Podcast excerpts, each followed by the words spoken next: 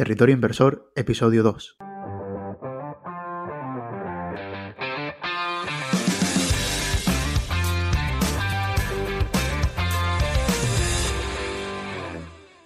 Bienvenidos a Territorio Inversor, el podcast de World Stocks. Somos Idafe González, Sualen Betancor y David Hernández.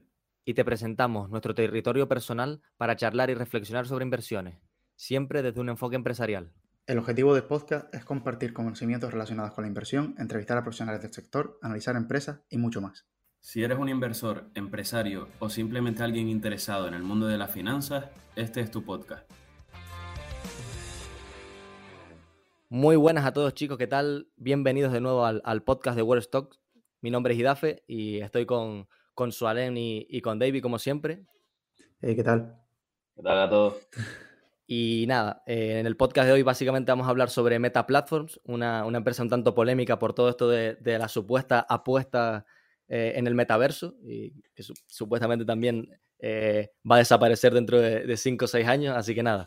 Em, vamos a hablar un poco sobre la, compañía, obviamente haremos una pequeña introducción y, vamos a rebatir, o no rebatir, sino a comentar los, los argumentos, los principales argumentos bajistas sobre, sobre la compañía.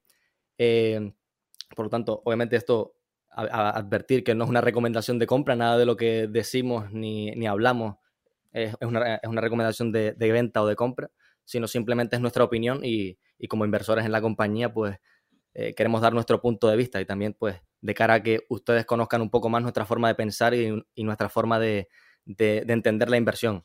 Entonces, antes de empezar con, con los propios argumentos, vamos a, a dar una pequeña introducción de, de, para aquellos que, para los pocos que no sepan qué, qué es Meta Platforms, pues que explicar qué es y cómo gana dinero.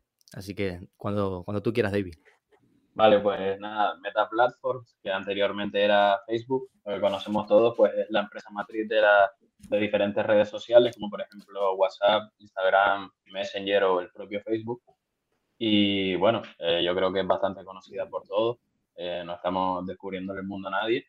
Y bueno, pues directamente cómo gana dinero Meta, cuáles son sus principales fuentes de ingreso, pues su principal fuente de ingreso es el segmento eh, de, de Family of Apps, que consiste básicamente en que Meta trata de atraer el mayor número de usuarios posible a sus diferentes plataformas y pues permite a las empresas y a los diferentes negocios pues publicitarse en dichas plataformas y con unos algoritmos bastante potentes y siempre mm, tratando de, ¿cómo decirlo?, que el anuncio esté perfectamente ajustado a la persona que está pues, recibiendo ese anuncio. Y luego hay otro apartado que es el de Reality Labs, eh, Reality Labs, perdón, que es donde Meta Platforms eh, está comenzando a realizar otro tipo de inversiones en su modelo de negocio y que consiste principalmente pues en todo el tema del metaverso, que hablaremos durante el podcast sobre ello, y pues la realidad virtual a través de, por ejemplo, el hardware de las gafas Oculus, etcétera. Y nada, eh, Reality Labs, que es la principal apuesta, entre comillas, de Meta Platforms eh, en un futuro medio largo plazo, pues actualmente solo representa, no llega ni al 2% de los ingresos totales de la compañía. Y esa es una breve introducción sobre lo que es Meta Platforms. Sí, sí, básicamente si resumimos la- e- el concepto es, tienen las aplicaciones, eh, en, en sus aplicaciones reúnen la atención de la gente y, y de cierta forma prestan servicio a las empresas para, para publicitarse. Mm, Es de sobra conocido que es pues, un- una propuesta de valor muchísimo mejor para el, para el, para el anunciante que los típicos eh, anuncios en televisión o en, o en la autopista donde no sabes realmente quién está viendo esa, esa publicidad y, y de ahí que, bueno, eh, los números de Meta Platforms en sí hablan por sí solos. Entonces, claro, hablamos de todo esto bueno que tiene Meta como tal, que es, es un- una empresa muy, muy buena, hasta tiene los ojos de la gente. Para que se hagan una idea, tienen el 75% de, de los ojos de, la gente con internet en sus plataformas. Eh, pero claro, eh, si es tan buena, ¿por qué de repente cae desde los 300, creo recordar, hasta, hasta llegar a, los- a los 90? Eh, ¿Qué ha pasado? Pues básicamente ha, reunido una serie de factores que vamos a contar a, a conti- a continuación. eh, y, en especial medida, pues el tema del metaverso, que la gente o el mercado cree que, es una apuesta a todo o nada y que realmente no creo que sea así, no creemos que sea así, y que comentaremos. Y nada, por empezar por esos argumentos bajistas que creen que, la que Meta Platform ya no es la Facebook de antes, sino que es una empresa pues que intenta sobrevivir pues sea como sea o a costa de, una, inversión como tal. Em, y nada, el principal argumento bajista eh, es que lo, principal que le ha afectado como tal a la compañía es el IDFA de Apple, que si quieres, Sualen explicar un poco qué, es esto. Sí, básicamente el IDFA de, Apple fue un cambio en las políticas de privacidad de la, de la compañía, en donde no se, no se recogían los mismos datos eh, dentro de las plataformas que, bueno, dentro de las aplicaciones que tiene Apple, que se recogían antes de aplicar este, este nuevo, esta nueva política de privacidad. Por lo tanto, Meta se vio perjudicada por una falta de datos para mostrar esos anuncios, ¿no? Pues necesitan esos necesitaban todos esos datos para mostrar los anuncios con efectividad y una vez les quitas los datos, pues es como si le quitas el oxígeno a una persona. Perdieron bastante flujo de datos dentro de su plataforma. Sí, eh, básicamente es que restringieron el acceso a los datos más allá de sus propias plataformas. Es decir, aparte de lo que la gente hacía en Instagram, pues si clicaba un anuncio, si acababa comprando en Amazon o en, otra plataforma, pues Meta no podía saber si eso había convertido y al, fin, al final una empresa que trata con tantos datos, pues es obvio que, que le va a afectar. Eh, sin embargo, bajo mi punto de vista, y no sé ustedes qué opinarán, ya me, ya me contarán, eh, esto para mí es un MOAT, amplía el MOAT de meta porque no solo han conseguido eh, no solo han conseguido dar la vuelta a la situación, sino que incluso se ven datos de, que han, incluso hasta mejorado. Han invertido de forma masiva en inteligencia artificial para intentar hacer más con menos datos y, y bajo mi punto de vista ha aumentado ese MOAT como tal. Esa, como dijo Davey antes de, hablar, pues han optimizado, por así decirlo, la empresa. Sí, no, de hecho es que a la empresa hasta ese entonces no necesitaba optimizar esos recursos porque cuando una empresa tiene un modelo de negocio en el que funciona bien sin hacer ningún cambio, se sienten cómodos, una vez llega un problema como estos, pues va a tener que empezar a darle a la cabeza para resolverlo. Y es un poco lo que le ha pasado, por ejemplo, para sacar una similitud, a Google con, Microsoft.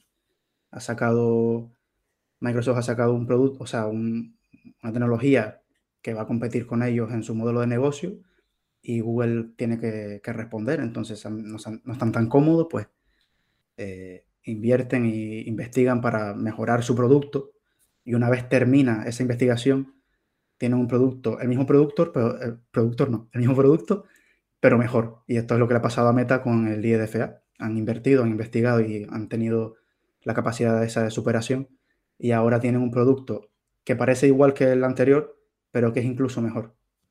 Como que te obliga a targetizar a los usuarios de la misma forma, el tema de los anuncios, o incluso mejor, porque por lo que estamos viendo últimamente, el algoritmo de Meta, por lo menos en Instagram, está mejorando bastante en comparación a cómo estaba hace un año, por ejemplo, el formato Reels. Y al final, pues con menos datos estás consiguiendo lo mismo o más, como acabas de decir. Y al final eso, como dijo hace antes, también es un proceso, pues de optimización de los recursos de la empresa, conseguir más con menos o incluso lo mismo.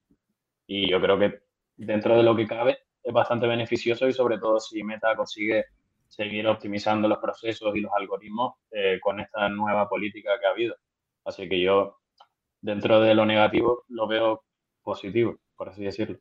De hecho, a mí lo que, lo que me gusta es que no hayan hecho lo que lo de Google, que Google básicamente lo que ha hecho es pagar para que no eh, yo pago y no me y, a mí no me digas nada, sino que dice mucho de la cultura de no, vamos a resolver problemas, no, no vamos a simplemente pagar y, dejar que el problema esté ahí. O sea, el, problema persiste, pero, pero pagamos y de, y de momento no, no, nos afecta.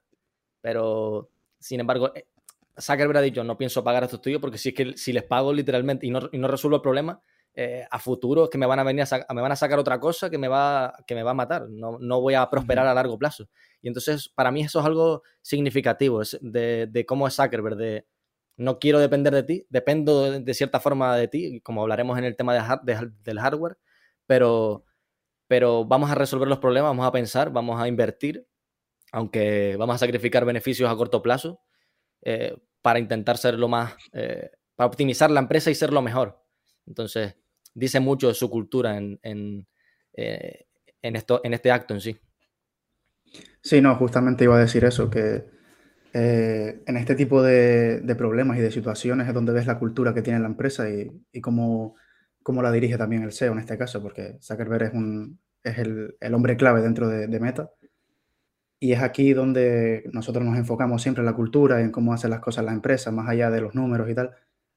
Pues una de las maneras de, encontrar este, este tipo de comportamiento, este tipo de, de pensamiento dentro de la empresa es en, este, en estos momentos de, de problemas y cómo los resuelven.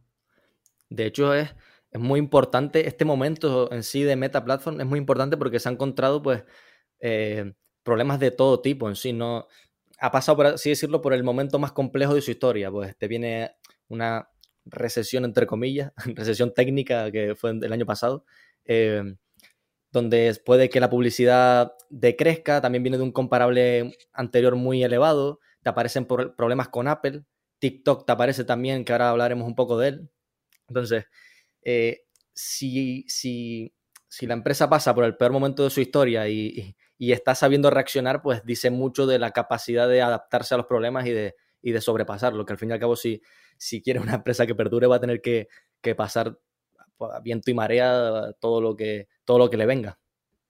Y hablando del tema de adaptarse a los diferentes problemas, ¿cómo ven el tema de, de la innovación o la no innovación de Zuckerberg, como mucho se dice, que es un argumento que yo veo bastante frecuente en Twitter y en diferentes tesis de inversión bajista sobre Meta. ¿Cómo ven este tema? Sí, se suele hablar, mi punto de vista es que se suele hablar mucho de que copia, solo sabe copiar, pero también hay que tener en cuenta el, mercado y el sector en el que está, en el que está la compañía. No está en el sector de, de no sé, de, los coches donde copiar eh, un know-how y demás, pues es, más complejo. Sin embargo, está en el sector de, de, de, las redes sociales donde te puede salir una red social diferente eh, cada X tiempo. Sí, puede parecer que, que, esto reduce tu vida como, como compañía. Sin embargo, creo que no le queda, creo que es lo mejor que, que puede hacer, aparte de innovar sus propias, propias cosas que está innovando en Instagram, como por ejemplo el apartado de, de comentarios no sé si saben. Los, DM, sí. los, los DMs, eso, bueno, una sí, forma sí, de intentar atraer al, al, público como tal. Eh, más allá de eso, hay que entender el, el, mercado en el que está y que no. Te van a aparecer competencia, tú tienes los ojos, tienes que reaccionar rápido. De hecho, eso es un punto característico de Zuckerberg, que está obsesionado con la competencia y con estar presente en, donde esté la atención de la gente. Entonces, eh, sí, eh, meta solo copia, pero, pero al fin y al cabo es una característica más de, de, del mercado en el que se encuentra. Sí, y no, y a lo mejor esto suena un poco, poco estúpido, pero también cuando tienes al regulador encima de ti por cada movimiento que haces, crear o innovar en tu modelo de negocio y seguir expandiéndolo y haciendo más cosas, quizás no es la mejor idea porque te va a decir, eh, mira, divide la empresa, ¿sabes? Quizás también por esa parte Zuckerberg tenga un poco más de miedo a la hora de, bueno, no Zuckerberg tenga miedo, sino en general, tiene menos incentivos a, innovar tanto como, como, podría.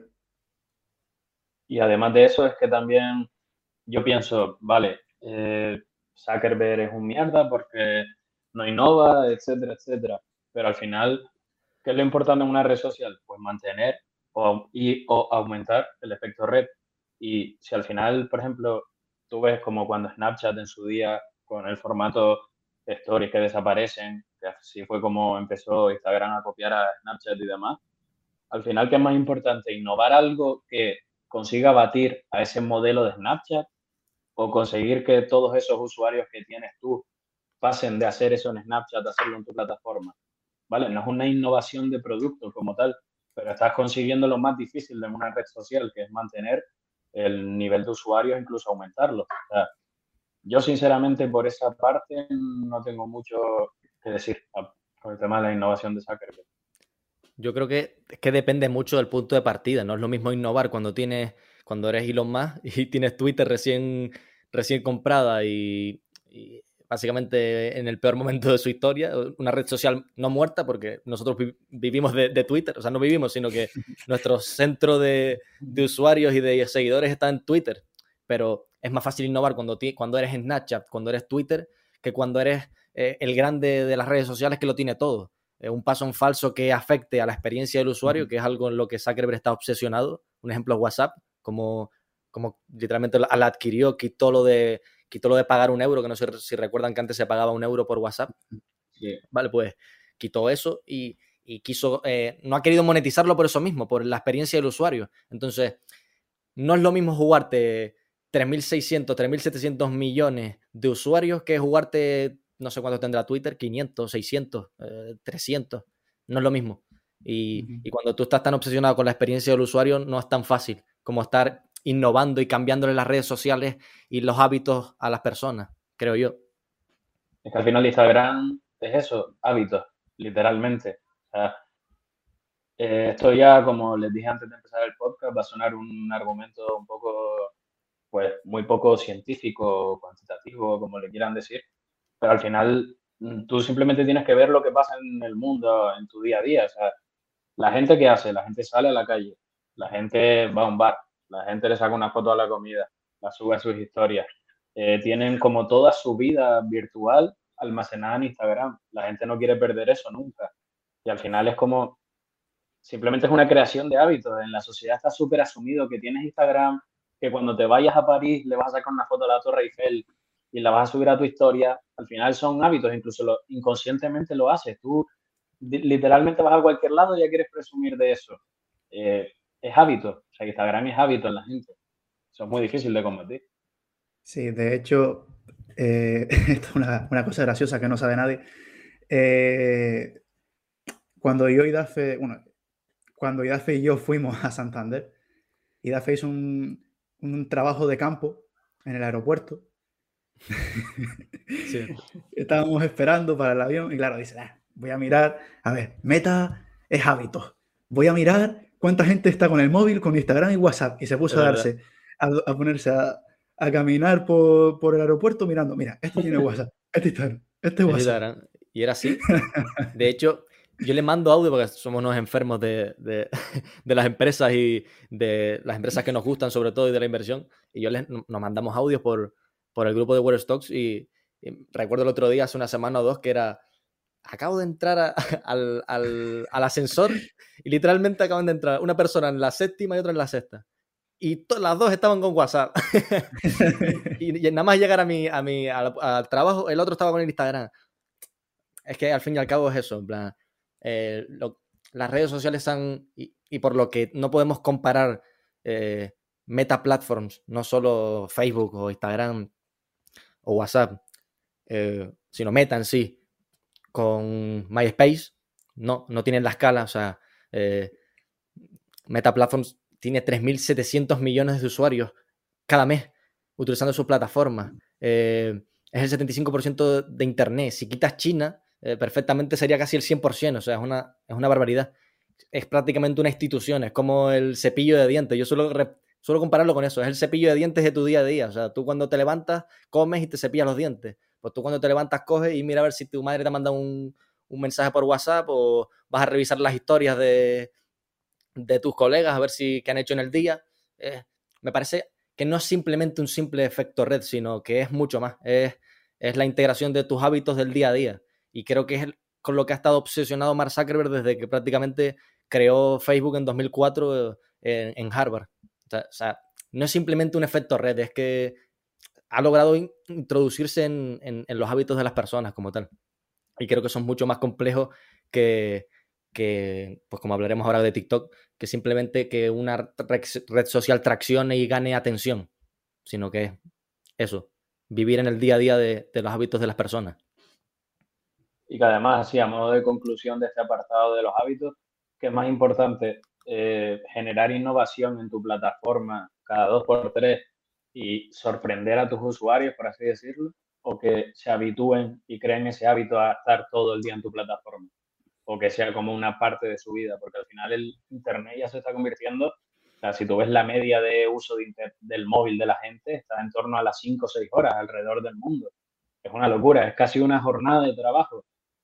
¿Qué más importante? Eh, sacar eh, nuevas funcionalidades, que todas sean brutales y que cada vez todo sea más espectacular o que esa gente siempre necesite, mm, entre comillas, o quiera estar en tu plataforma para absolutamente casi cualquier interacción social que hace por Internet. ¿Qué es más importante? Yo mm, creo que es mucho más importante lo último, pero bueno.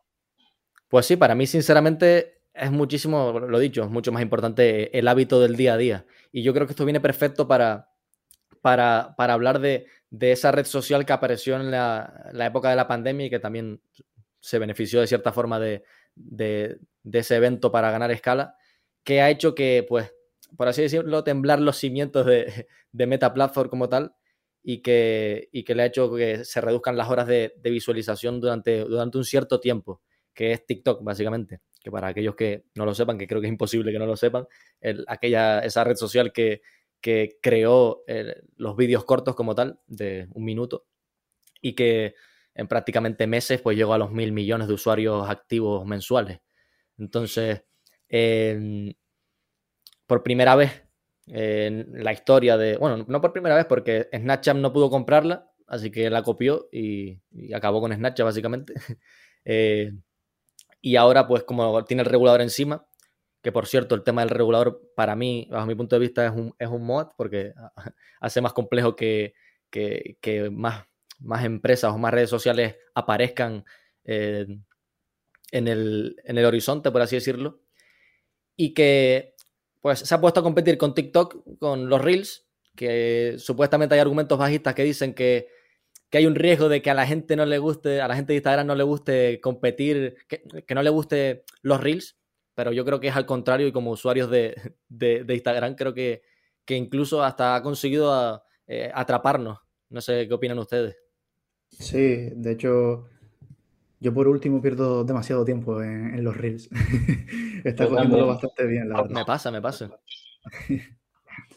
el algoritmo de los reels es brutal. Y además, lo que les dije antes, que yo no veo a TikTok y a los reels de Instagram excluyentes, por así decirlo, porque al final eh, todos los creadores de contenido, sobre todo influencers y demás, eh, necesitan estar en aquellas plataformas como Instagram en las que tienen sus posts, donde pueden hacer pues sus publicidades de una forma mm, mucho más eficiente, etcétera. Y al final, casi todo lo que se sube en Instagram se resube a TikTok. Hablando de Reels y formato de vídeo corto y todo lo que se sube a TikTok se sube a Instagram. Si tú te pones a ver Reels, la de vídeos que hay que en realidad son hechos en TikTok es una locura. Entonces, yo creo que también es un poco erróneo decir que TikTok con los vídeos cortos y demás está robándole eh, como muchísima atención del usuario a, Meta, a Instagram en este caso, cuando realmente estamos viendo que mm, sucede pues prácticamente que se usan de forma simultánea. Además de que la adicción al móvil y que la gente se mete en TikTok, sale de TikTok, se mete en Instagram, es una locura. Entonces, yo lo veo de esa forma actualmente, por lo menos. Sí, de hecho, para mí, Meta Platforms y Instagram, por ejemplo, ya que estamos hablando de Instagram, aunque eh, también podríamos hablar de Facebook, porque al contrario de lo que opina la gente, eh, que parece que Facebook no lo utiliza nadie, pero crece a número de usuarios por trimestre como pequeñas Españas. no, parece, que, parece que lo que tenemos cerca es lo que, lo que ocurre en el mundo y realmente no. Eh, la gente sigue utilizando Facebook y cada vez hay más personas en Facebook. Pero básicamente... Los millones, ¿no? Exactamente, lleva más, de 2.000 millones de usuarios. Eh, y creciendo a, eso, a poblaciones, o sea, a número de usuarios de, España, de pequeñas España. Eh, entonces, mm, yo creo que tanto Instagram, Facebook, como quieras compararlo con, TikTok, es muy importante el tema de impactos visuales. Es decir, el tema de no solo impactar visualmente o intentar compartir tu contenido, ya seas influencer o lo que sea, de una forma eh, rápida de 60 segundos en un, en un vídeo de TikTok, sino también pues eh, las historias. No siempre vas a querer grabar un vídeo de TikTok para para compartir algo, sino que a lo mejor la historia, que es algo, para mí por lo menos, es algo más íntimo, es algo como eh, lo que estoy haciendo en mi día a día, lo que estoy haciendo ahora, un mensaje sí que te, que te quiero transmitir, o a alguien que le guste subir fotos. Entonces, ¿a qué me refiero con impactos visuales? Que al fin y al cabo, Instagram solo tiene que adaptar Reels a TikTok y TikTok va a tener que adaptar si quiere competir. De hecho, lo ha intentado. Ahora si quiere hablar más Suelen sobre esto, pero porque ha estado en TikTok yo no lo he utilizado bastante poco. Por este motivo, porque Instagram solo tiene que adaptar eh, los, los vídeos de TikTok a, Instagram y TikTok tiene que adaptar el resto, la mensajería, eh, las historias, las fotos, es mucho más complejo y creo que tiene mucho más sentido estar donde lo tienes todo, que es en Instagram, y por eso creo que es muy complejo, es como Adobe. Adobe no puedes competirle solo en un frente, tienes que competirle en todos los frentes si quieres hacerle un poquito de daño. Entonces, Instagram no creo que solo una red social que se enfoca a hacer vídeos pueda competir contra eh, una que esté, que esté envuelta en todos los hábitos de la gente de lo que hago en el día, historia. Un vídeo chulo que me ha salido, que quiero, que quiero compartir, Reels. Una foto que, de, que estoy de viaje en París, un post. Creo que es mucho más complejo. Entonces... Sí, no, yo, yo de hecho me he dado cuenta de que TikTok ha intentado eh, integrar que es historia. Las fotos no lo, no, no, lo sé del todo, ¿vale? Pero historia. Y después también he intentado hacer como una app de Be Real y regalando dinero. Y no lo consiguen. La mensajería dentro de TikTok es horrible. Ya lo hemos hablado varias veces. Sí, sí, eh, es, un desastre.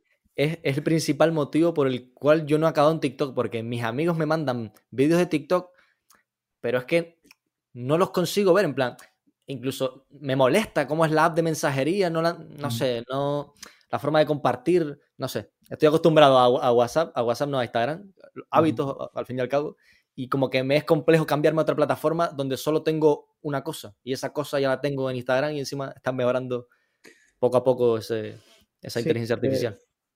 Es es eso, es que es muy difícil que TikTok integre las historias bien, por ejemplo, que es una cosa que yo creo que es muy diferenciador de, de Instagram. Creo que si las quitasen, quitaría un, gran parte de la atención de los usuarios de, Instagram, porque tú estás viendo una película y cuando coges el móvil no te metes en TikTok porque estás viendo la película, te metes en las historias de Instagram. Hablando de, evidentemente, de las personas que cogen el móvil mientras están viendo una película, que ya lo hablamos en el podcast anterior, que esto es estímulo sobre estímulo. Pero... casi todo. No, casi todo el mundo. Bueno, de hecho yo también lo hago, aunque, aunque después sepa que no está bien, pero yo también lo hago. Y, es eso, al final TikTok eh, como competencia de Instagram es, es algo más eh, es algo más débil de lo que puede parecer, porque solo tiene un modelo de negocio, solo tiene una, una línea de negocio, mejor dicho, solo tiene una forma de hacer las cosas. Y en el caso de que le fallen los vídeos o que haya un problema con el algoritmo algún día, que funciona mejor el de Instagram que el de TikTok o cualquier problema de estos que pueda suceder, no tiene cómo retener tan fácil al usuario dentro de su plataforma. Y eso es un peligro. Por eso veo, no veo tan potente TikTok contra, contra Instagram en este caso.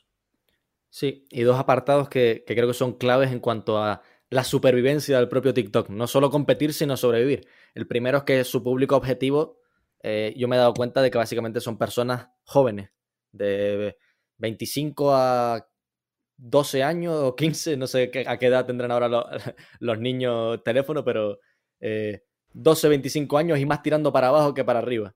Entonces, problema, eh, aquel, aquel Nike de turno que quiera publicitarte unas zapatillas, pues yo creo que va a, va a estar más incentivado a hacerlo a Instagram, donde hay público con mayor edad y mayor poder adquisitivo que lanzárselas a que las vea un niño, donde tiene que no solo verlas al niño, sino el niño convencer a su padre de que le compre las zapatillas mucho más complejo y, mucho menos retorno de ese, de, ese, de ese anuncio. Eso es lo primero. También tiene su lado bueno en que los hombres del mañana o las personas mayores del mañana, pues son, son esos niños como tal.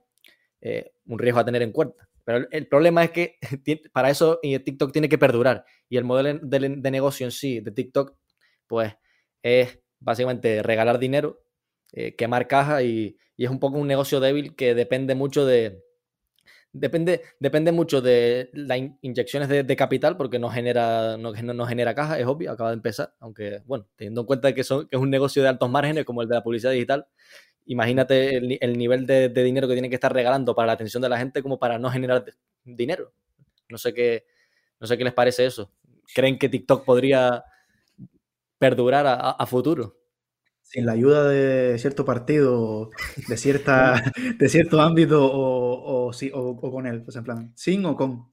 Que esa es otra, ese es otro apartado. Eh, ya ha sido vetado en Estados Unidos en, los móviles de los de ciertos componentes del gobierno, creo que eran, ¿no?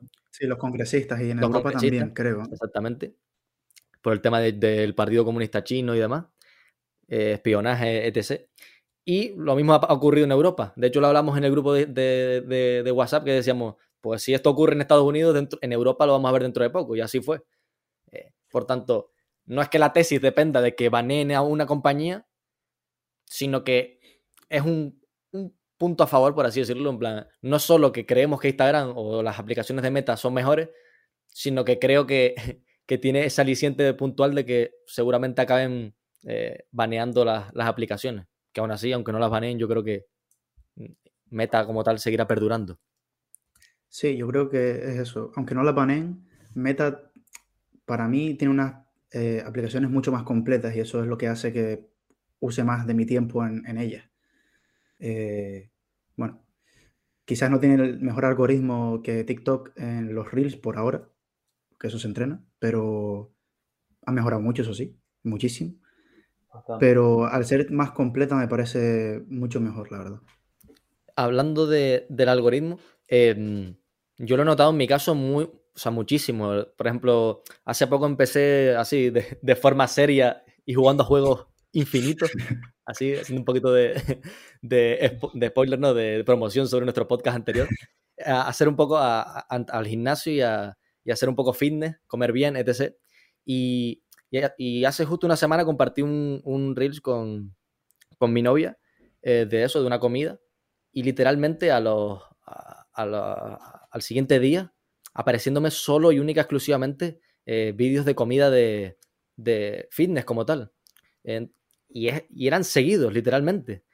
Y, solo porque detectó que yo había compartido y había guardado, bueno, y había dado like, lo hice todo literalmente, eh, esa, ese Reels como tal. Entonces, el algoritmo está mejorando y creo que los que utilizamos Instagram lo, notamos, no porque seamos inversores de, meta o lo que sea, sino que lo notamos. Y tampoco creo que sea muy bueno basar tu ventaja competitiva, supuestamente, supuesta ventaja competitiva de TikTok, que es el algoritmo.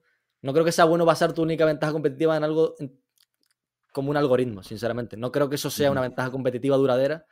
Creo que la ventaja competitiva duradera son los hábitos, son la experiencia del usuario y son el, el, que cada día utilices eh, esa plataforma como tal. Y, nada.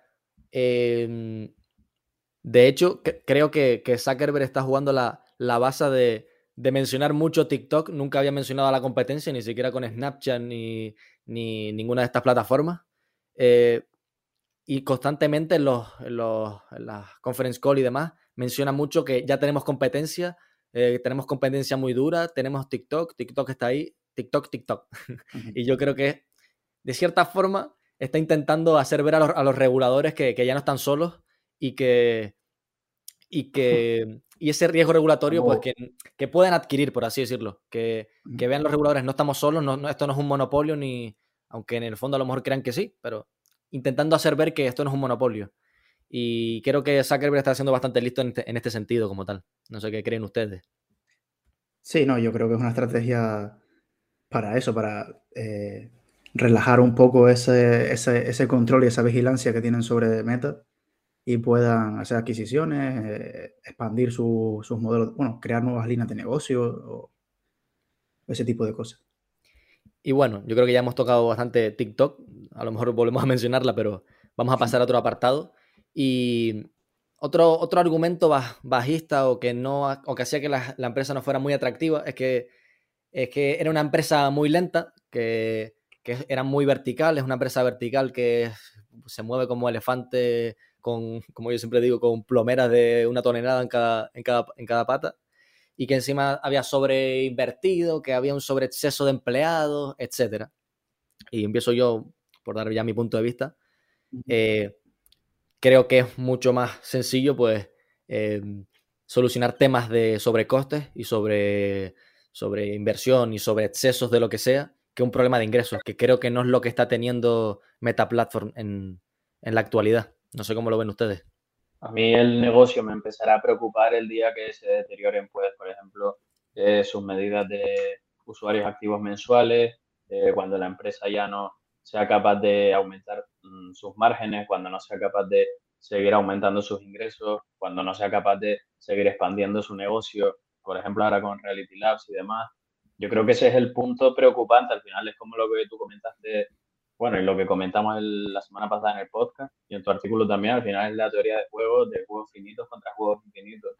Al final un sobrecoste se puede solucionar de una manera pues más o menos fácil y rápida, por así decirlo, mientras que el verdadero problema es el tope de ingresos o el tope de crecimiento. Es como, por ejemplo, lo típico que se dice en Twitter de cómo alcanzar la libertad financiera y te dicen lo típico de obviamente lo que tienes que hacer es aumentar tus ingresos, no reducir tus costes. Es decir, siempre hay que tener una cierta planificación financiera, bla, bla, bla, bla, pero que por pagar 10 euros menos de Netflix al mes no te va a solucionar la vida. Lo que te va a solucionar la vida es ganar pues X dinero más al mes. Pues al final es lo mismo, pero a nivel empresarial. A mí no me preocupa en exceso, es algo que me parece un problema puntual, no estructural, y yo creo que no es algo por lo que yo mm, quitaría mi inversión de la empresa, ni mucho menos, ni es algo que me me, eh, ¿cómo decirlo?, que me genere una cierta incertidumbre, incertidumbre a largo plazo. De hecho, recientemente han dicho, y a Zuckerberg ha mencionado lo que eh, o sea, ha denominado este año como el año de la eficiencia y ha empezado a recortar, ha empezado a recortar, creo que en, total han sido unos 23.000 empleados, si no recuerdo mal, 21.000, parece entre 20.000 y 25.000.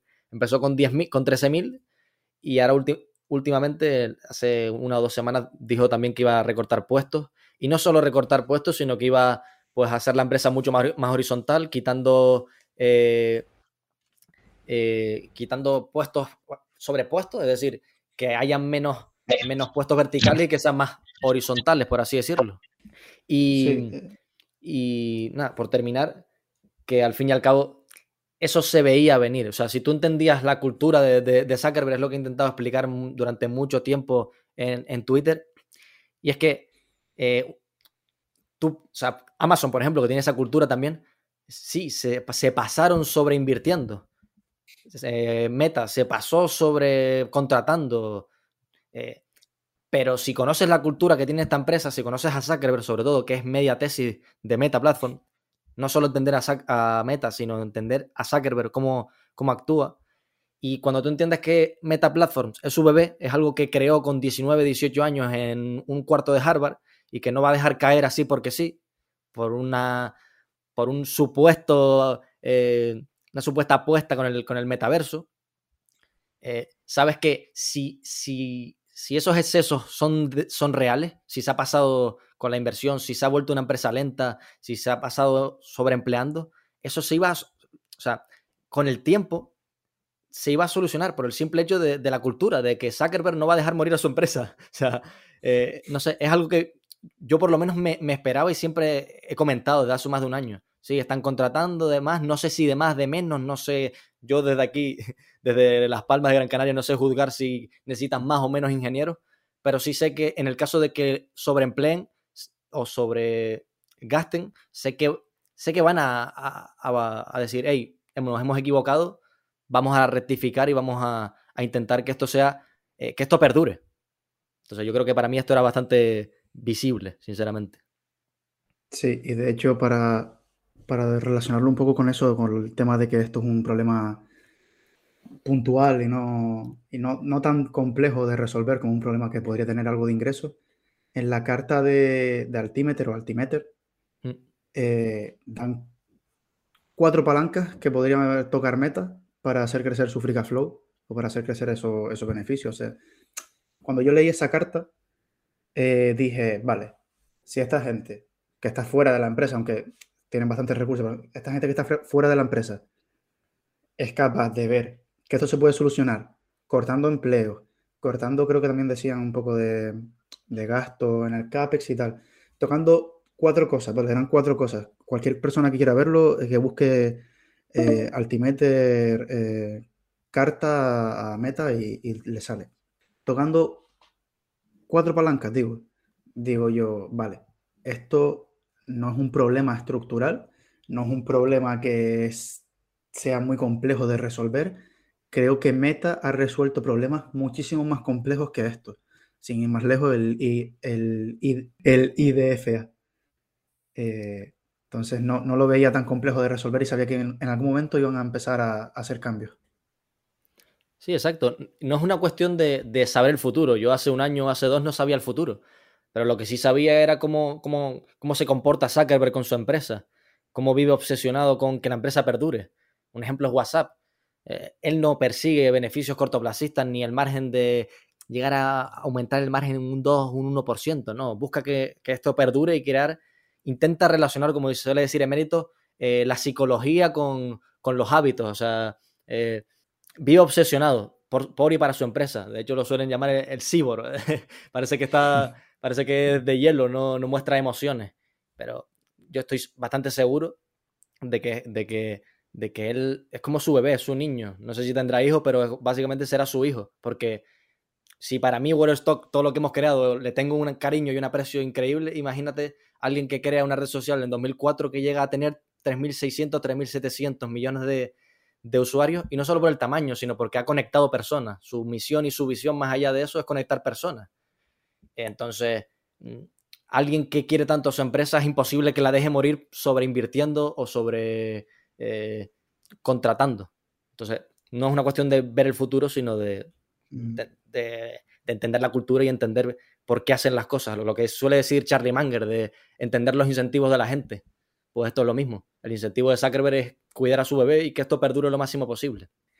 Y de hecho, eso que comentas, que no sabías cómo iba a hacerlo exactamente, pero sabías que iban a hacer algo, eh, de eso se trata la cultura, de entenderlo, de entender lo que va a hacer la empresa, de comprender qué son, cuáles son sus incentivos y no hace falta, falta, no hace falta saber exactamente qué es lo que van a hacer.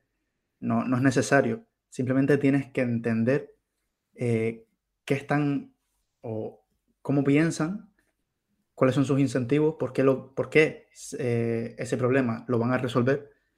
Y ya la, la forma en la, que, en la que lo hagan es cosa de ellos pero tú ya sabes que eh, siempre van a intentar, eh, bueno, siempre no, en este caso que iban a, hacer esto gracias a, haber entendido cómo piensan.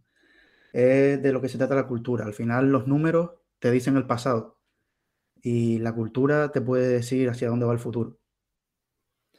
Sí, es lo que yo explicaba en, el artículo reciente que, escribí sobre la teoría de juegos y, la cultura empresarial, y que básicamente la inversión pues se trata de coger números o información cuantitativa del pasado y también eh, información cualitativa del, pasado, como, como MOATs, ventajas competitivas que ha tenido, decisiones que han tomado ciertos CEOs eh, eh, y las personas y demás, e intentar vislumbrar un futuro.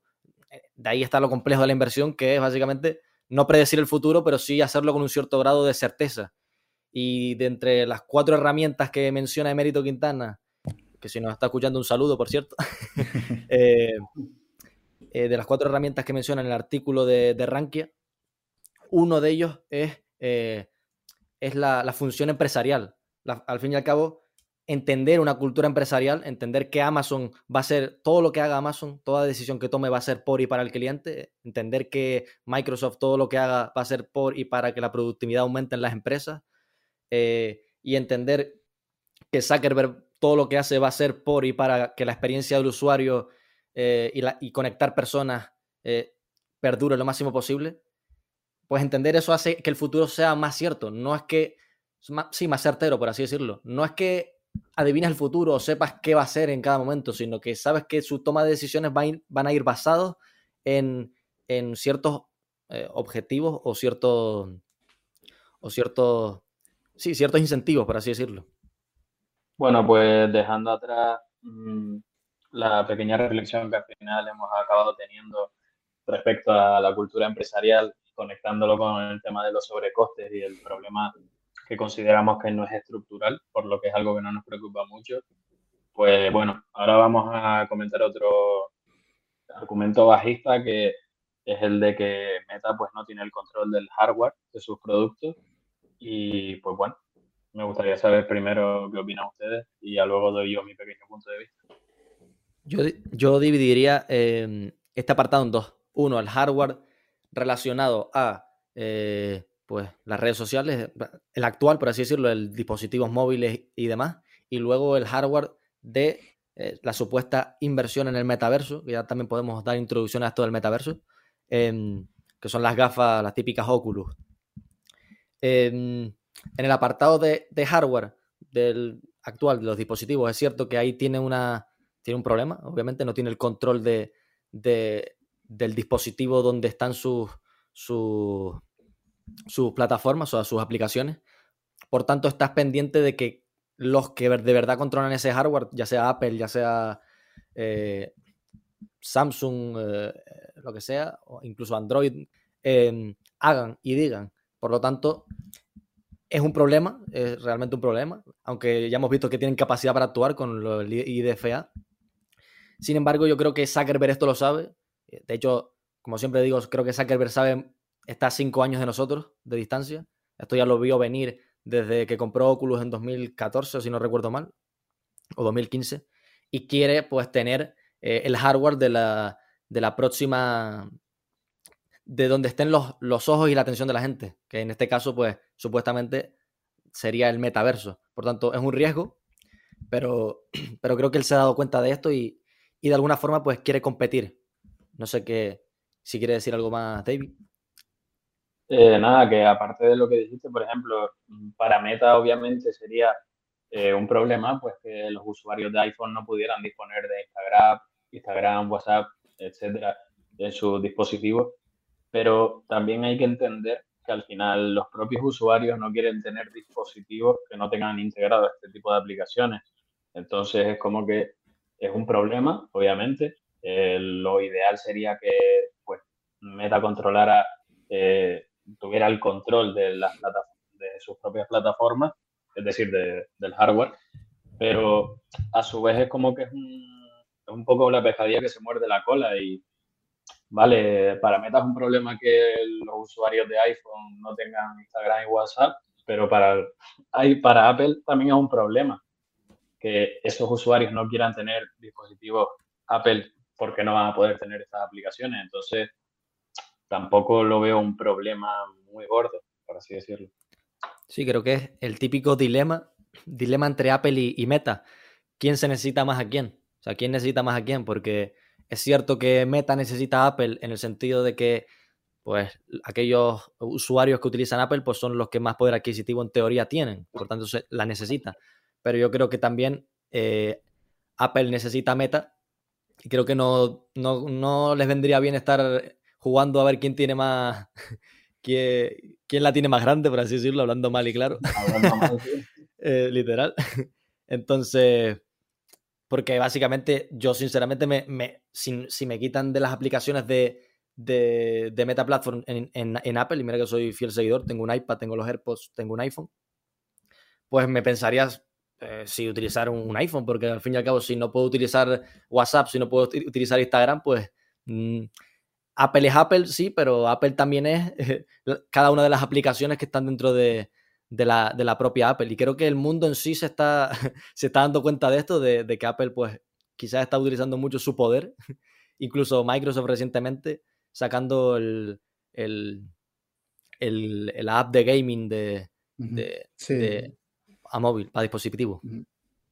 Sí, sí, no, el Microsoft no la han sacado todavía, pero la van a sacar si se termina dando la adquisición de Activision, pero, pero sí, nada, era ese apunte solo, por si acaso.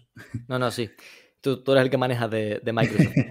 y, y, claro, yo creo que eso, que está, no sé, Zuckerberg sabe que necesita, necesita tener, no todo, no hace falta tener el, 100% de, los dispositivos móviles del metaverso, o sea, del móvil del metaverso, es decir, las gafas.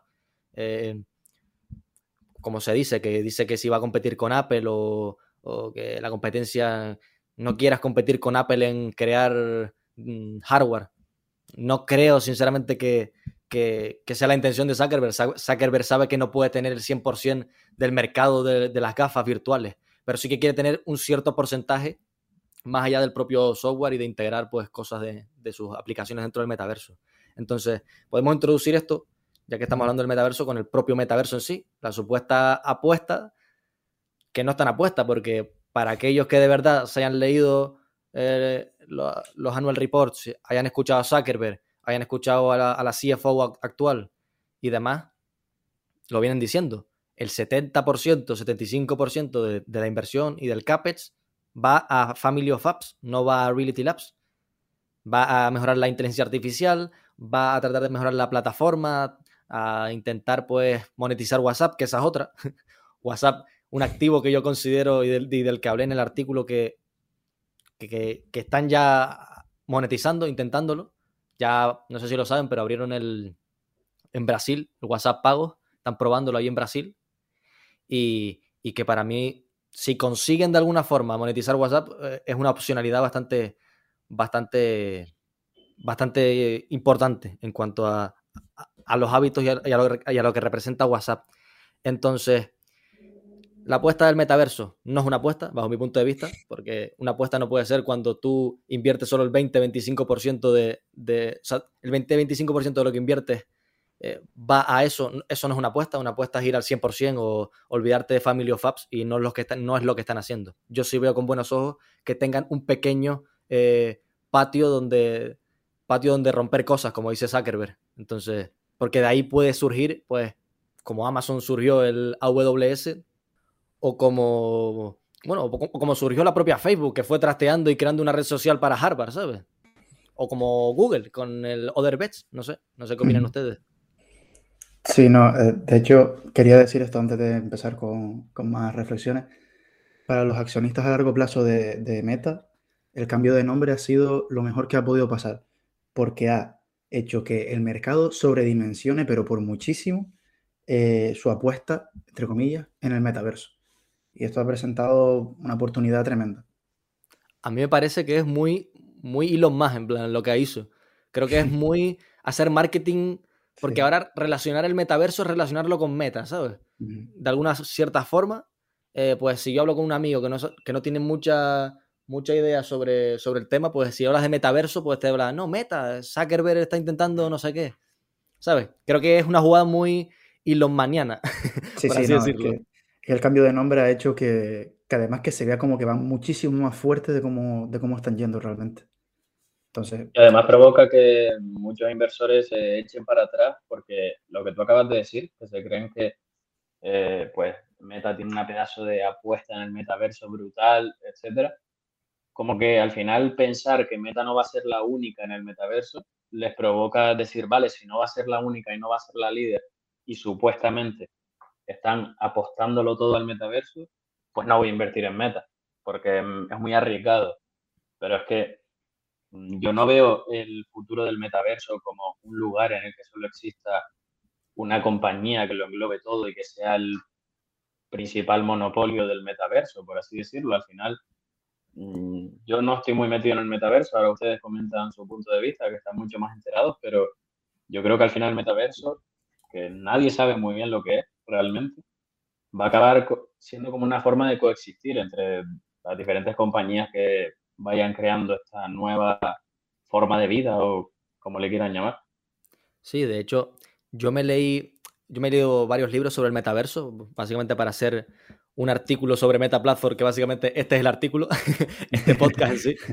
Eh, y, y, realmente no se tiene muy claro qué es el metaverso. Y si el metaverso, o sea, si tú ves en el libro las definiciones que te dan, cada una de las, cada una de las, de, los CEOs de las empresas, pues cada uno tira por una definición que les convenga mejor a ellos. Pues Zuckerberg la forma de conectar personas de forma más real y acortar la distancia, tal.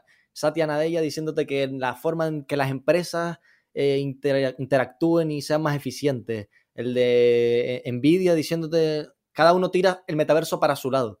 Pero realmente la definición de metaverso en sí no puede ser un sitio donde solo lo domine uno. Tiene que ser el Internet de hoy en día. Un, algo descentralizado donde existan muchos metaversos en sí.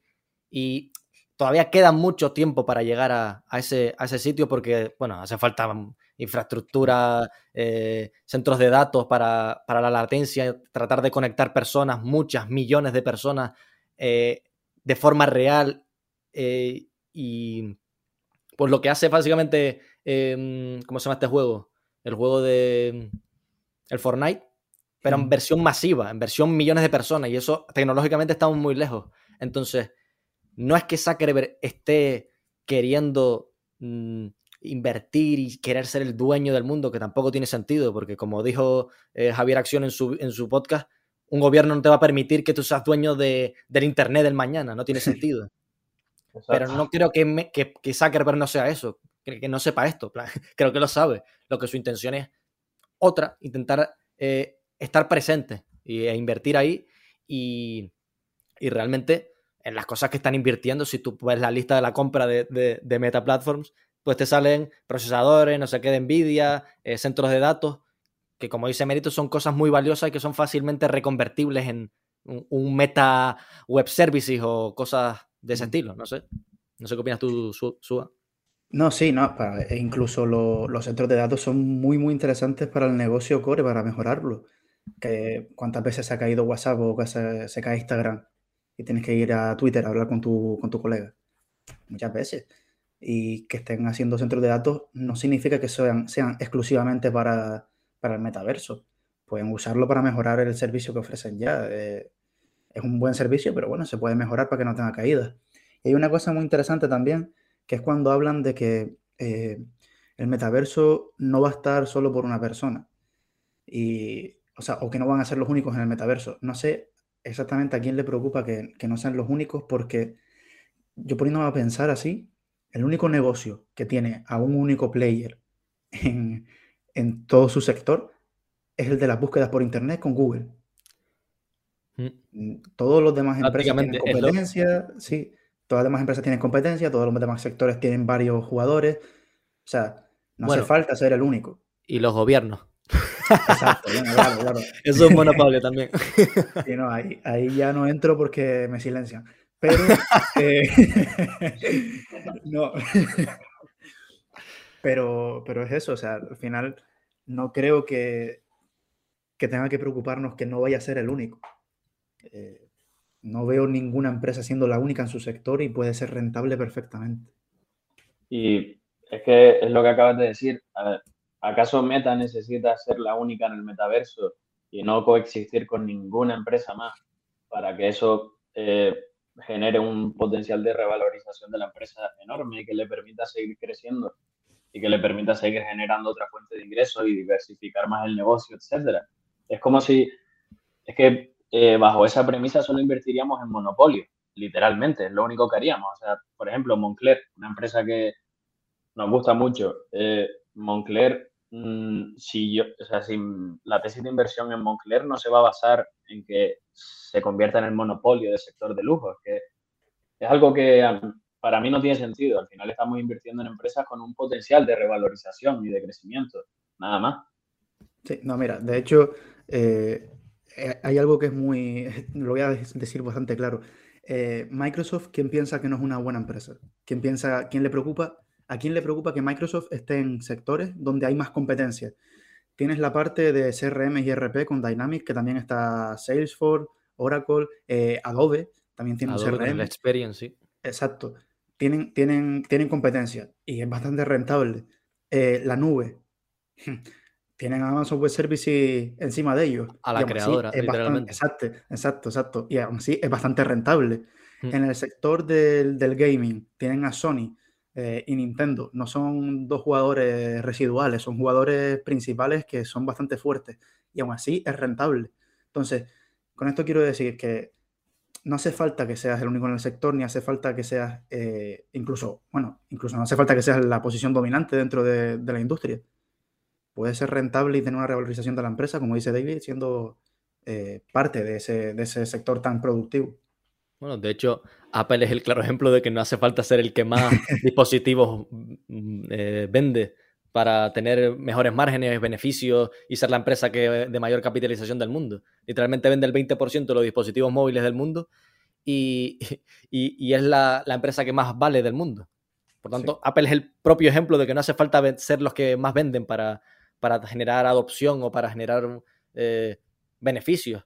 Pero no solo eso, sino que si te pones a pensarlo, ellos están trasteando, están intentando pues em, probar cosas, sacan las MetaQuest Pro eh, y quién sabe si con las MetaQuest Pro, la, la, colaboración con Microsoft, que por cierto las colaboraciones que están haciendo me están encantando, colaboraciones con Adobe, Microsoft y demás, lo que podría ser del mundo del trabajo con esas colaboraciones, cuando las gafas sean a lo mejor un poco más accesibles o puedas conectarte eh, no con avatares, sino de alguna forma un poco más realista obviamente la tecnología no está ahora, pero de eso se trata de invertir, no de que las cosas estén hechas ahora, porque si las cosas fueran tan obvias, eh, no habrían oportunidades.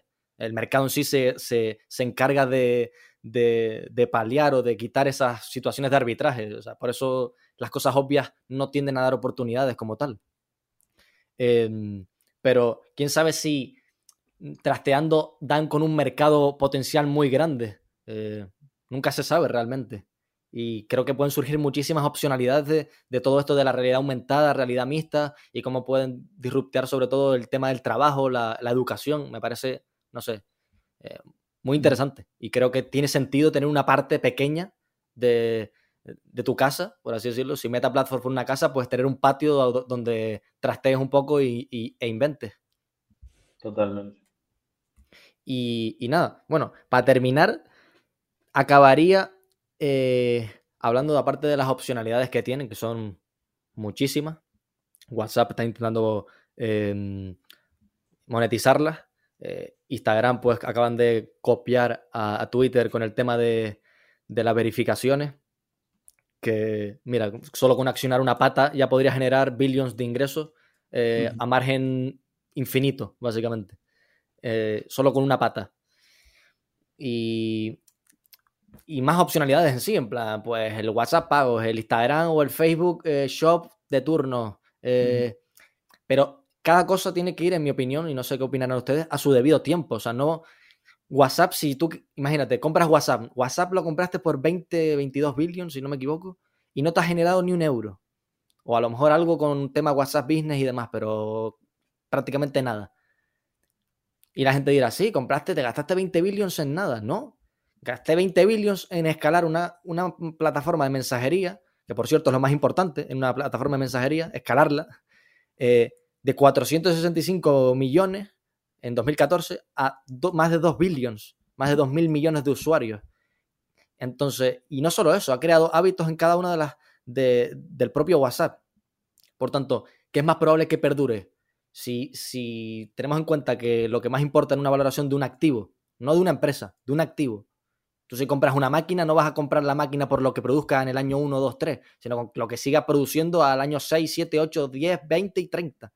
Entonces, ¿qué es más probable que perdure? ¿El WhatsApp de 465 millones con un, cobrando un euro a cada usuario y, que algunas personas utilizaban y otras no?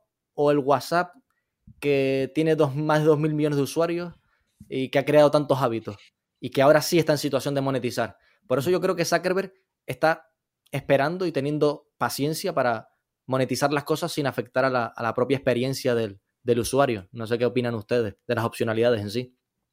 Sí, no, yo, yo creo que si Zuckerberg se hubiese centrado en monetizar WhatsApp, por ejemplo, lo hubiese destruido, como dices tú. No tiene ningún sentido porque viene Telegram, que es gratis, y te barre. Ahora mismo nadie se va a Telegram porque, porque no hay nadie. Y aunque se fuesen todos, ya estamos acostumbrados a WhatsApp y vas a volver.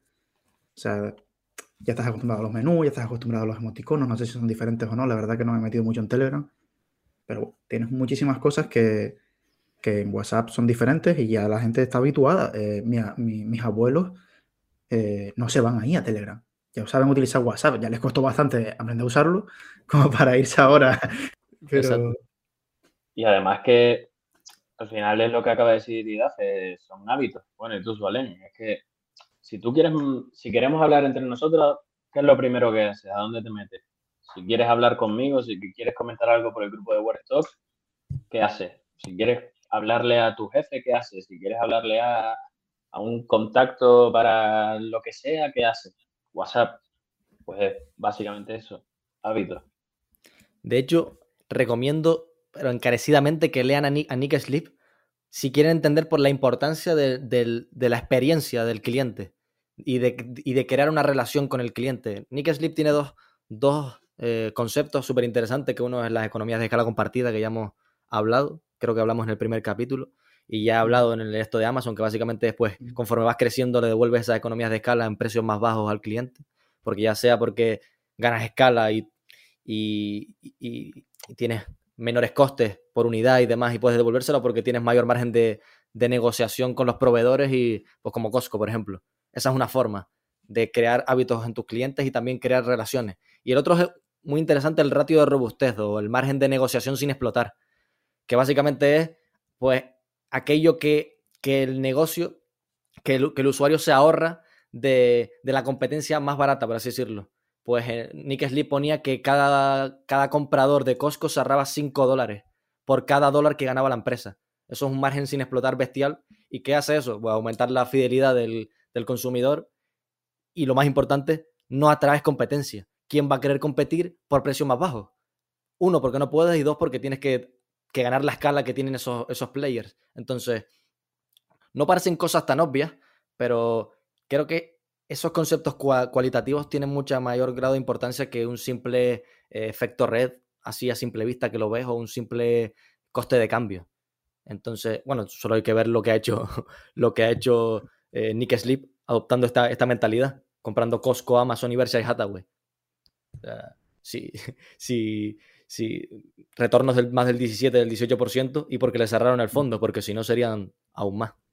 Entonces, para terminar ya, tenía aquí una, una línea que es, para mí es lo peor que tiene la compañía y que deberían de mejorar, que es el tema de las recompras, las recompras mal ejecutadas. Porque eh, una forma importante de devolverle el valor al accionista, bajo mi punto de vista, es, pues, no siempre, como dice Terry Smith, no siempre una recompra aporta valor, tiene que ser de forma oportunista y de forma en la que la empresa esté presente un descuento como tal. Y el CFO eh, anterior, pues no tenía, no tenía ese timing, por así decirlo. No, no pedimos que sea el timing de Copart, por ejemplo, que son eh, unos tíos que, madre mía, o Alibaba, por ejemplo, que, que Alibaba será lo que sea, pero tiene un market timing, o sea, hace un market timing increíble comprando cuando está a precios bajos y ampliando capital cuando está cara. O sea, si ves el gráfico es una cosa impresionante. Entonces, por así decirlo, es el punto que yo diría que menos me gusta de la compañía. No sé qué, piensan ustedes. Eh, a mí, por ejemplo, la asignación de capital que ha realizado Meta en los últimos años me ha parecido desastrosa, sobre todo con el tema de las recompras. Es más, eh, si no me equivoco, en el último quarter de 2021 fue cuando la compañía eh, gastó casi 20 billones en recompras de acciones, eh, cuando la empresa estaba prácticamente en máximos históricos, creo que era en la época en la que Meta estaba alrededor de 310 dólares o algo así. Y luego cuando la empresa tuvo eh, una bajada del 60%, 70% aproximadamente, fue a lo largo de todo 2022 y demás. Sí, sí, fue al final no hemos visto ni esa agresividad en las recompras, ni pues prácticamente, básicamente, pues mandar ese mensaje a los accionistas de que eh, máquina que está barata la empresa, que está bastante infravalorada. Entonces, no sé qué incentivos tendrán los directivos de, de Meta, el CFO que tenía antes a, a realizar ese tipo de acciones, pero yo es algo que personalmente no me gusta nada. Pero nada, pero bueno. Sí, no, yo lo que, lo que me hace pensar a mí que, que son horribles recomprando acciones es cómo puedes gastarte tanto en máximos históricos y después cuando toca los 90 dólares no recompras como, como cuando compraste en máximos históricos, o sea, 90 dólares. Recompraron 4 billones o algo así, ¿no? Fue cuando... Sí, 7 billones creo que fue o algo así, fue muy poco, la verdad. y en máximos compraron como 20, bueno, creo que eran 26 billones o no sé cuántos fueron, la verdad, no me acuerdo. eran 20 o 20 y algo, yo de eso sí más o menos me acuerdo, pero Sí, no, es una gestión desastrosa. Es horrible, o sea, es que no hay ninguna inversión en, fuera de, tu empresa que te dé más rentabilidad que, que, recomprar esas acciones. O sea, no hay nada mejor. Seguro, además. Y creo que, creo que, en plan, yo no lo veo tan complejo. O sea, realmente es como que es simplemente pues, hacer un. Eh, ¿Cómo se dice? Un Bernard Arnault, un Copart, un Bruce, Bruce, Lee, va a decir. un Bruce Flat. ¿Sabes? En plan, estos tíos llegan, o un Warren Buffett. Warren Buffett te lo dice, dice, cuando mi empresa está a 1,2 veces valor en el libro, no hay empresa mejor en el mundo que, yo pueda destinar el capital. Es como el que pone un stop loss para que las cosas no bajen. Pues no, poner una orden de compra, cuando esto llegue a esta, a esta valoración, recompro. Como hace Copart, como hace Bruce, Bruce, Flat. Ya llegó el Bruce Lee. con el Bruce Flat y lo que hace em, Warren Buffett. No lo veo tan complejo en ese sentido. No entiendo por qué ciertas compañías que no todo es bueno en Meta Platform, obviamente. Hay algo malo y en este caso esto es lo peor que tiene, bajo mi punto de vista. No entiendo por qué ciertas compañías no tienen esta capacidad como para, como para hacer estas cosas, ¿sabes? No sé, por ejemplo, Bernard Arnault, cuando, tú me, cuando me sale Bernard Arnault a 500 euros Louis Vuitton y el tío recomprando como si no hubiera un mañana, pues me estás diciendo, mira, que yo sé cosas que tú no sabes y me estoy jugando mi dinero, ¿sabes? Es que es eso, es que ellos están dentro de la empresa y saben lo que, lo que viene en el siguiente trimestre, saben las cosas que le gusta al mercado y las que no.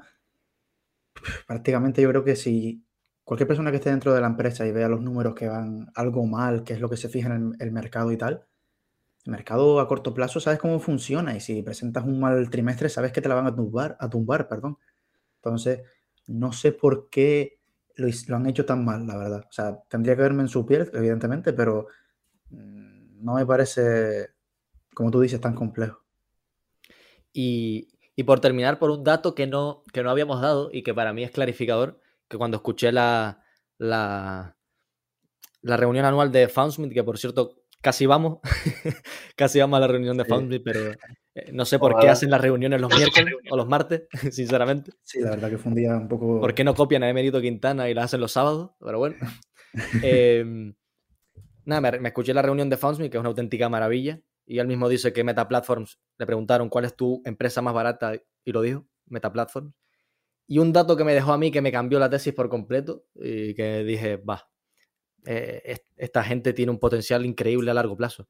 Y es que los más de 100 billones, los 115 o 16, no me acuerdo, billones de ingresos, los consiguen, quitando el apartado de, el apartado de, de Reality Labs, lo consiguen con 12 millones de anunciantes. O sea, dense cuenta de que los que generan los, el dinero no son los, los usuarios. Los usuarios son, por así decirlo, la atención de la gente, los ojos. ¿Dónde están los ojos? Los que ponen el dinero son los, los propios anunciantes, es decir, la empresa de turno, la Coca-Cola de turno, eh, el influencer de turno. Y 12 millones, son 12 millones de anunciantes. y en palabras de Terry Smith, no parece un número particularmente elevado. Creo que es bastante escalable. No sé cuántas.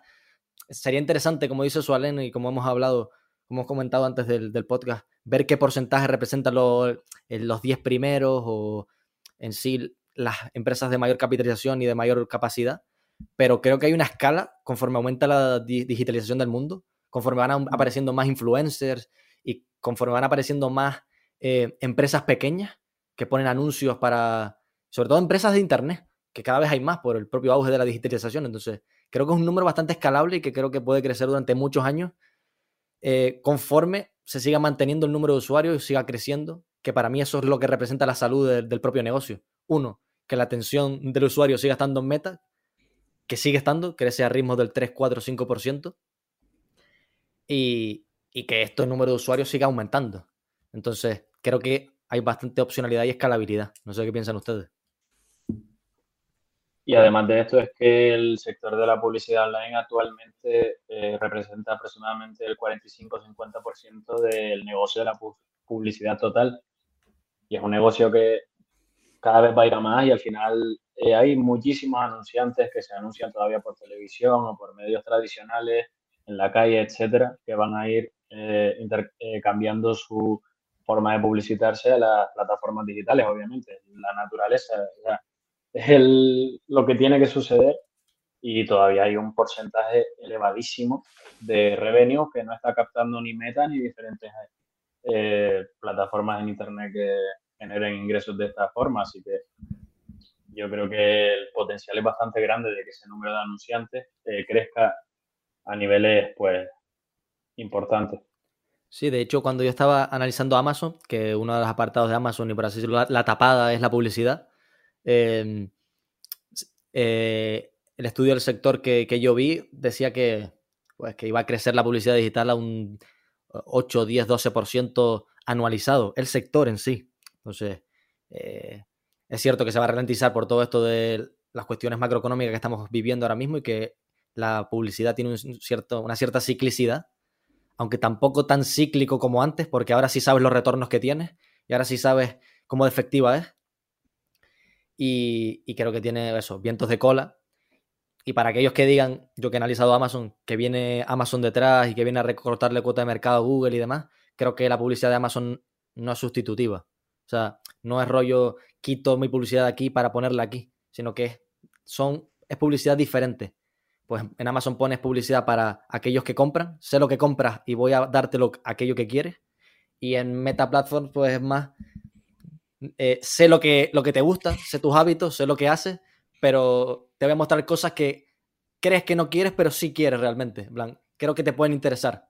Entonces, es muy diferente. Aparte de que, obviamente, un, un, yo qué sé, un Alejandro Estebarán que quiera, imagínate, hacer publicidad, no va a hacerla en, Amazon porque no tiene ningún tipo de sentido, de momento.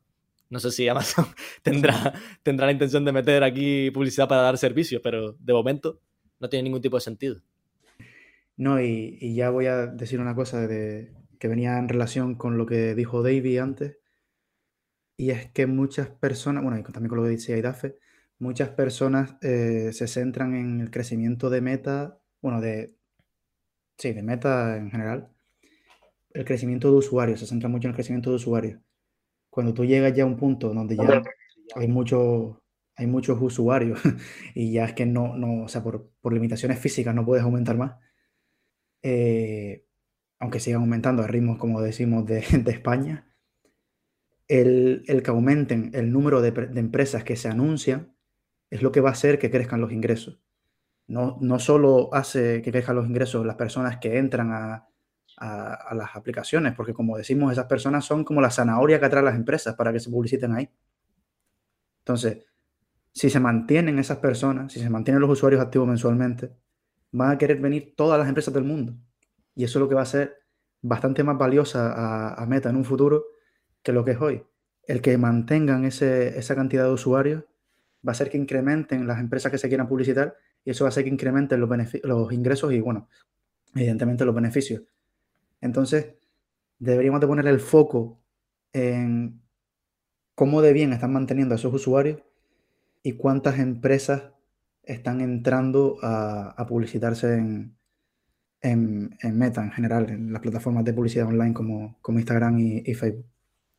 Y de hecho creo que es importante también recalcar que eh, Meta Platforms está sacrificando beneficios a corto plazo. O sea, si escuchan a Zuckerberg, está diciendo, e-, estamos, eh, no estamos monetizando Reels como deberíamos porque estamos sacrificando la experiencia del usuario. No queremos masificar a la gente con, con publicidad, no queremos eh, hacer pagar a los anunciantes de más hasta que haya adopción y hasta que vean un cierto engagement que, que, que, indique que es el momento. Entonces, hay que tener en cuenta que a pesar de, venir con la del peor momento posible, es decir, IDFA de Apple, TikTok, eh, riesgo regulatorio, eh, comparable muy alto, aún así, y con Reels no monetizados, te crecen los ingresos, te crecen en, sin, si le quitas el, rendimiento de la moneda, te crecen un 3-4%, sin moneda pues flat o menos 1%.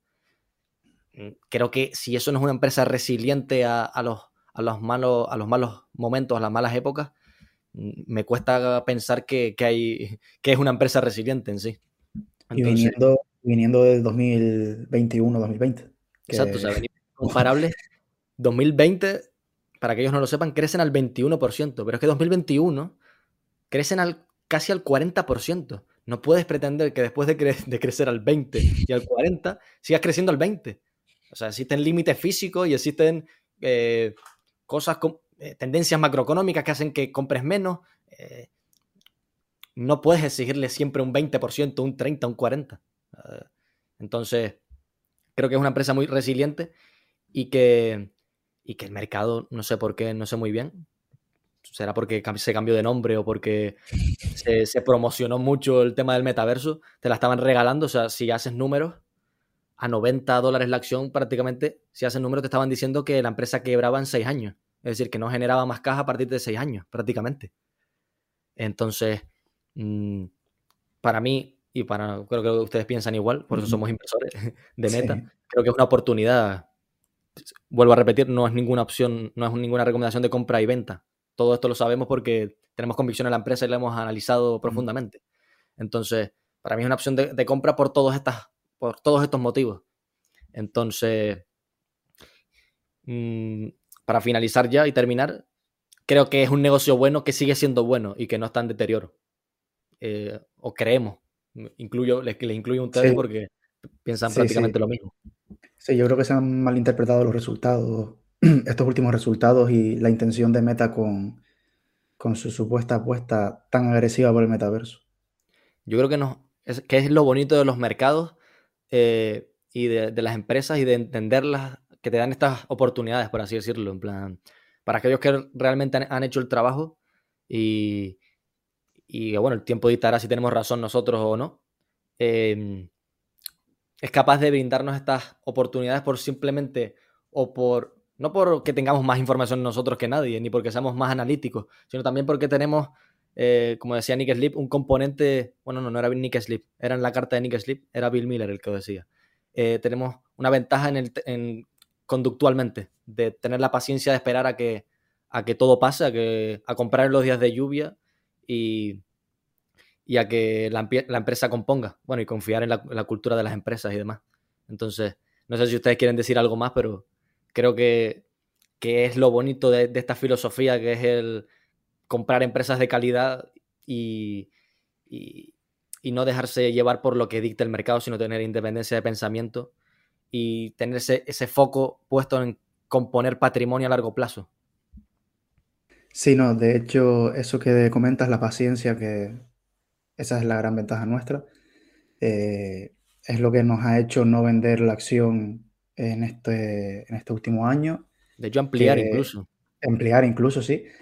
Que en, el, peor de los casos eh, hubiésemos perdido dinero y en el mejor de los casos hubiésemos perdido dinero. Entonces, el haber esperado hasta hoy nos ha hecho, y ampliar por el camino, pues nos ha, hecho, por el momento, no cometer un error como podría haber sido vender a 140 o vender a 90 porque el mercado decía que, se iba toda la mierda. Sí, por así decirlo, eh, sí, es lo típico, en plan, el mercado te, te pone a prueba y como dice Em, Benjamin Graham en su libro es un maníaco que te intenta vender las cosas. Em, cada día sale a venderte cosas y tú tienes que aceptar si las compras o, las vendes o si las mantienes. Y, hay una, así para, para terminar, un tweet que mérito hace poco que qué pasaría si las casas cotizaran diariamente. Eh, no creo que no creo que quisiéramos lo mismo, sinceramente. Así que nada. Eh, y ya para terminar, pues darle las gracias a todos por llegar hasta el final, que eh, espero que les haya gustado.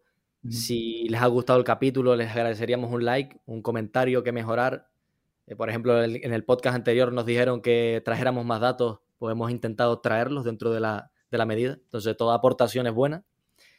Y, nada, por mi parte, darles las gracias, que nos dejen ese like si les ha gustado para saber que, que les gusta este contenido. Si quieren que traigamos más podcasts de este estilo con otras empresas y demás. Obviamente que tengamos un conocimiento tan profundo como el de Meta. Y nada, por mi parte eso. Muchas gracias. Eh, muchas gracias a todos y nada, nos veremos en el siguiente artículo, tesis, podcast, lo que sea. Un abrazo. Nada, y por mi parte también decir que muchas gracias a todos, que nos dejéis el comentario y, el like si, si les gusta y si quieren que hagamos algo más.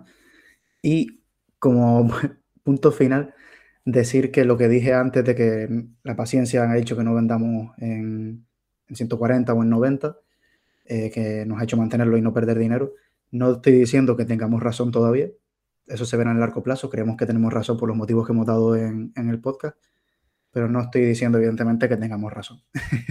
pero nada, quería aclararlo para que nadie lo malinterprete.